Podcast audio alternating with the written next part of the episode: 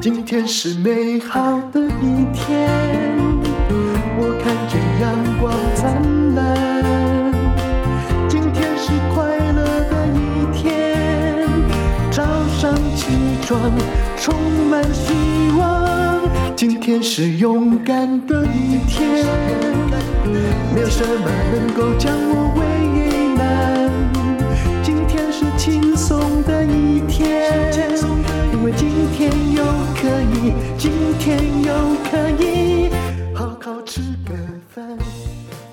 欢迎收听人生实用商学院。我今天要讲的其实是一个很让人难堪的话题哦。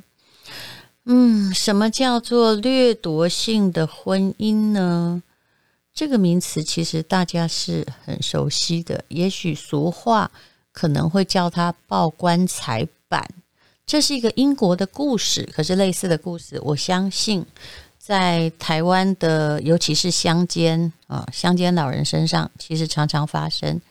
九十一岁的阿嬷再婚五个月就死了啊，然后记者写着“嫩安”哈。爽拿遗产了，这也不叫嫩安，因为呢，阿嬷九十一岁了。可是问题是，嗯，这个男子也不小啊，也七十几岁了。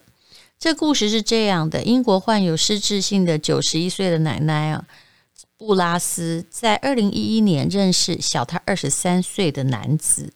之后让对方住进家中，老奶奶可能也是很寂寞，因为子女通常是不会住在同一个小镇的，可能都到都市里面啊谋生，后来就没有回来。那没有多久之后，布拉斯就过世了，然后弗兰呢，他继承了他的遗产，却没有好好办理后事，就把他随便弃置在无名冢，也就是连个墓碑都没有给他。这是英国《每日镜报》的报道。那血管性的失智症，其实就是后来他会不太记得嘛。然后认识的这个男子，嗯，算起来呢，也快七十岁。那不知道这个人是怎么进来的。事实上呢，哦，他们也。不了解为什么家里多了一个陌生的男人，当然子女也可能是后来才发现的。这些子女在布拉斯死后的第三天才知道他们两个有登记结婚。可是呢，这个妈妈手上还戴着以前爸爸送的结婚戒指，因为她也不知道自己有没有结婚，因为她失智了。那由于在依照英国的法律哦，布拉斯在二零零四年立下的遗嘱就失效了。二十万英镑，大概台币等于七百五十万的遗产，全部由这个新的老公继承了。其实我们这里是不会的，也就是说，他实在不能够剥夺儿女的应继份了。后来呢，这布拉斯的女儿哦，非常生气，他联系了妈妈的主治医师、警察、社会服务机构，还有法律咨询呢。所有的人呢，都说明妈妈。患有严重失智症，所以他没有办法再立遗嘱或再次结婚，也就是这个婚姻是无效的。这位新的老公呢，不能够去继承财产了。可是这个男人已经拿了钱了，他自动继承财产，而且持续住在布拉斯的家里啊，直到了，当然这是二零一一年的事情，直到再婚也才搬出去。连这丧礼他也没有邀请布拉斯的家人，那墓碑也都没有去帮他立哦，看起来真的是蛮狠的。也就是说，基本上他就在神不知鬼不觉的状态之中啊，就甚至是这位布拉斯这位女性，她到底是怎么去世的，有时候也很难讲。那这个女儿后来在过去几年在推动。掠夺性婚姻的司法程序，以保护失智患者，然后并提供热线给民众求助。她自己说，如果当初知道有这个电话，肯定会拨打他。叫掠夺性婚姻，事实上呢，我们这里并没有人做到说哦，直接结婚，然后啊、他失智了。嗯，因为我们这里的邻居可能也会去通报儿女吧，大部分。可是我们这里最常看见的是什么呢？有一次，我跟几个朋友坐在车子里面，那我们都是女性嘛，但都有个共同特征，就是妈妈比爸爸早走。那爸爸呢，后来都有新女朋友。那其中有一位讲起来啊，他讲的故事是蛮悲惨的。他的兄弟都是医生，那家里也有点钱，也是当地的地主。他说呢。呃，他父亲后来在妈妈去世没多久，就交了一个女朋友。爸爸八十几岁，女朋友四十几岁，大家都跟爸爸说，这个人专门是报棺材板的，可是又不好说得太明显。爸爸后来跟这个女人来往之后哦，本来他们每年到了逢年过节，都是因为五六个小孩嘛，回家团聚。交往之后，诶，爸爸就觉得你们过年呐，或者是过节也都不用回来了，就让他有一点失去娘家的感觉。那兄弟都是医生，可是也都觉得这个女人不好处理，也不再想要有太多的联系。直到有一天，爸爸去世了。那爸爸是怎么去世的呢？就出去买东西，然后给车撞了，摔倒在地上就走了。后来他们回到家里整理，才发现呢。爸爸啊，因为比较节俭，去银行领钱的时候，那个牛皮纸袋，是一次可能装个几十万或一百万的，然后多少钱领了多少，因为爸爸以前开的是杂货店，全部都登记起来啊，纸袋没丢，但里面的钱不见了。那原来儿女也没有去查爸爸的账户嘛，可是爸爸的账户的确没有现金，后来才听到附近的中介说，这个女人一直带着。很多人呢，要来把爸爸爸的田地，就多年来累积的田呢，全部都卖掉。可是就在他还没有卖掉田地之前，那爸爸过世了，这个女人也就消失了，就完全没有跟这个家庭联络。我们那时候还说了一个挺悲凉的话，也就是你确定你爸爸是真的被车撞吗？这个女儿还说。是的，这个就不用怀疑。虽然我们也怀疑过是不是他谋杀的，可是他真的不需要谋杀我爸爸。为什么？因为他的田地快要卖掉，可是还没卖掉啊。他一定会等都卖掉嘛。那但是大部分的财产也都落在这个莫名其妙，也没有人知道他是什么来历的人手中。那么另外一位朋友，他也是蛮凄惨的。妈妈一走之后。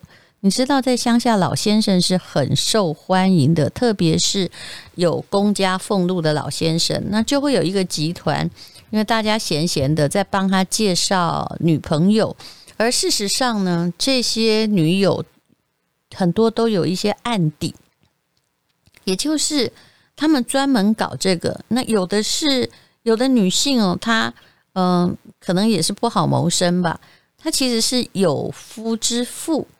但是就靠着接近这些老先生，有的时候是呃去演出仙人跳啊，仙人跳大家都知道吧？就是我是有夫之妇，那我跟你在一起被抓到了哈，就有人破门而入。那老先生为了名誉，他可能就是要付钱，嗯，然后才能把这件事情摆平，不然人家的老公会告他呀。所以就是利用这样子来跟老先生诈财。那有的就是。跟你住在一起，然后不断的要求经济上的支援，有些时候甚至嗯，就跟他要车啊，啊，要些东西啊。那大部分哦，其实这个我也不能说作案啊，因为也不是什么坏人，帮你介绍女朋友，但是从中也赚取一些利益，或者有一个很常见的手法，就是叫这位老爸爸脱离以前的房子，因为老先生住的房子。久了嘛，多半也透天处值一些钱，然后说要跟他出去共筑爱巢，可是旁边的邻居可能就是会呃指指点点，所以要把老家卖掉。那老房子卖掉，可能就有个一两千万啊，这样子，然后叫再叫他买新的房子，再赚点中介费，然后就这样就是把钱赚走了。这种状况。竟然一车里面的女性哦，每个人只要是母亲比较早走，几乎都有遇到。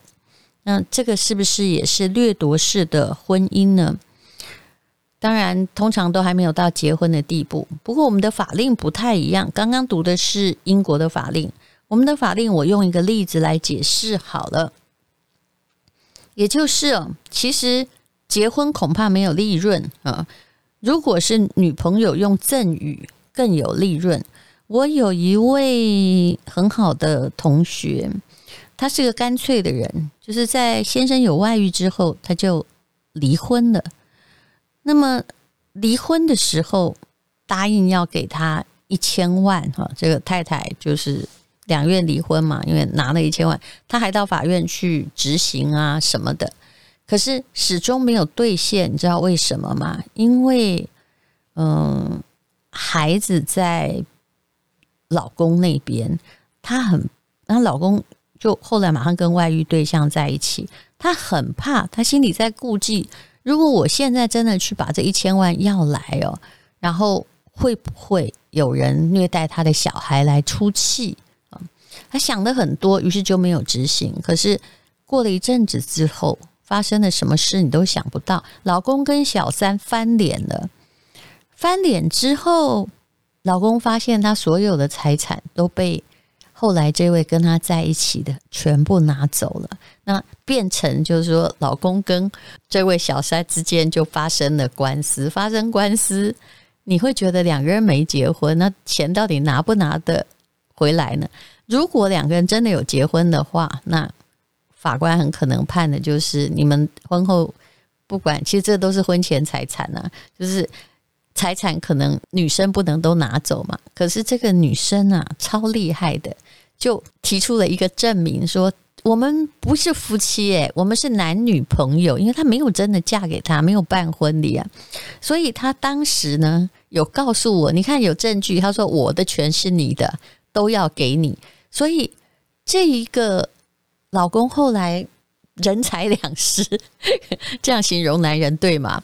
也就是。后来这个小三也走了，他有另外的，又有另外的去处，但他所有的钱也被带走了。这可能也算是一个现世报吧。可是最可怜的是谁呢？是原来这位我的朋友的两个孩子。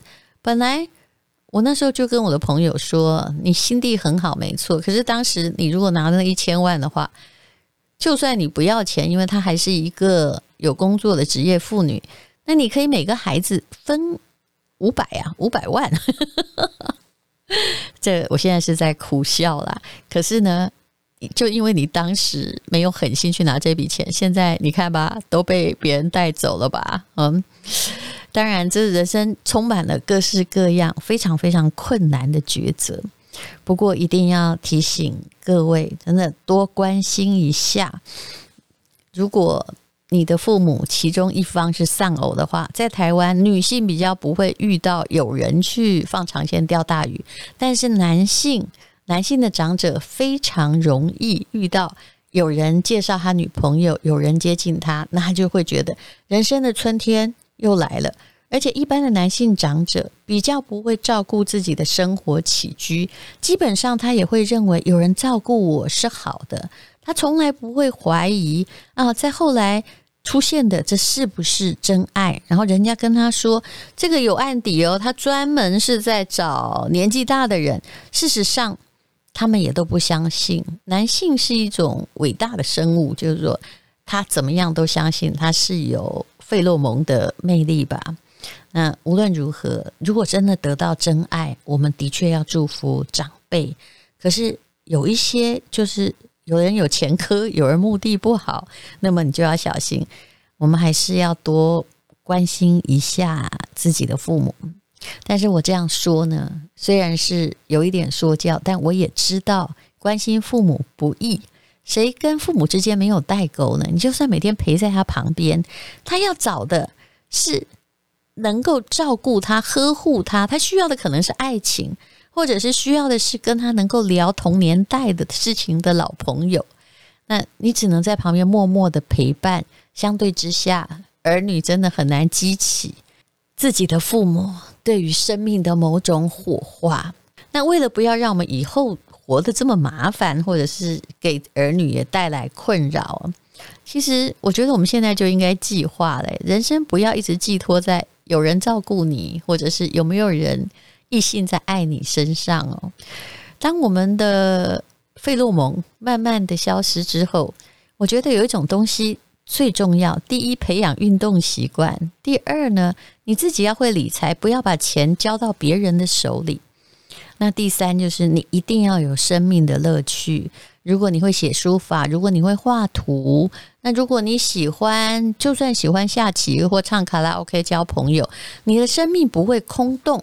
以前呢，我们的生涯常常是告诉你为了退休而活着哦，把人生话会分成两个阶段，第一个叫做五斗米折腰，再来就是退休之后等死。